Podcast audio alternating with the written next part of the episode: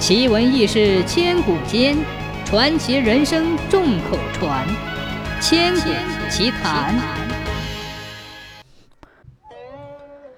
龙山原来叫小东山，相传当年玉皇大帝派东海龙王三太子小黑龙掌管龙山下边的薛河，让他旱了行雨，涝了治水。哪知道这小黑龙到了薛河之后，不为民造福。春天干旱的不下一滴雨，老百姓的庄稼都干旱而死。夏秋之际，这恶龙又兴风纵雨，削河水涨，把眼看到手的粮食都冲走了。逢年过节，还要老百姓用童男童女作为贡品，弄得这一带的老百姓民不聊生，纷纷外逃。当地的土地爷和山神几次劝说，都让小黑龙打得鼻青脸肿。只好上天庭奏明玉帝。玉帝知道后，龙颜大怒，就派天兵天将来捉拿小黑龙。没想到小黑龙的武艺十分厉害，每次来捉拿他的天兵天将都被打败了。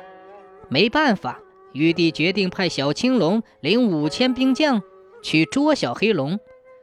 临走时，交给小青龙两件宝贝。一根银针和一条银锁。这天，小黑龙正在薛河龙宫里大摆酒宴，庆贺胜利，虾兵蟹将狂饮乱舞，好不热闹。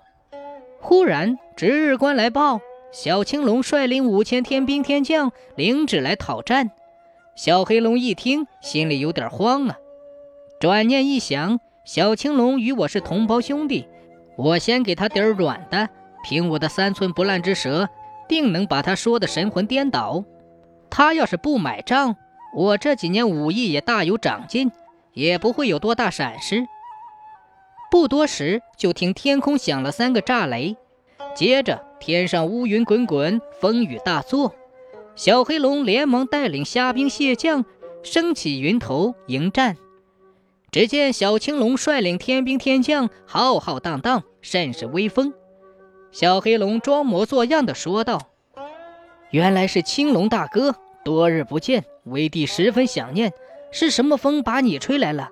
快请到我的龙宫里坐坐。”小青龙鼻孔哼了一声，说道：“你不要装模作样了，你违背了玉帝的旨意，祸害黎民百姓。今天玉帝派我来捉拿你这个孽障。”小黑龙皮笑肉不笑地说。哎，大哥，你休要听他们胡言乱语。我来到这薛河之后，给这里的百姓做了不少好事呢。即使小弟有小小的过错，你我是同胞，也得看在兄弟的情分上让我三分。如果兄长真的不讲情面，哼，我小黑龙也不是好惹的。小青龙一听，顿时火冒三丈，气得哇呀暴叫：“呸！”你这条恶龙，少给我来这套！你死到临头了还不绝？我不与你费这口舌，今日不捉你回去，誓不罢休！说着，举起手中的方天画戟，搂头就打。小黑龙也亮出了雌雄宝剑，上去相迎。两条龙摇头摆尾，你来我往，上下翻腾，打在一处。这场恶战可不得了。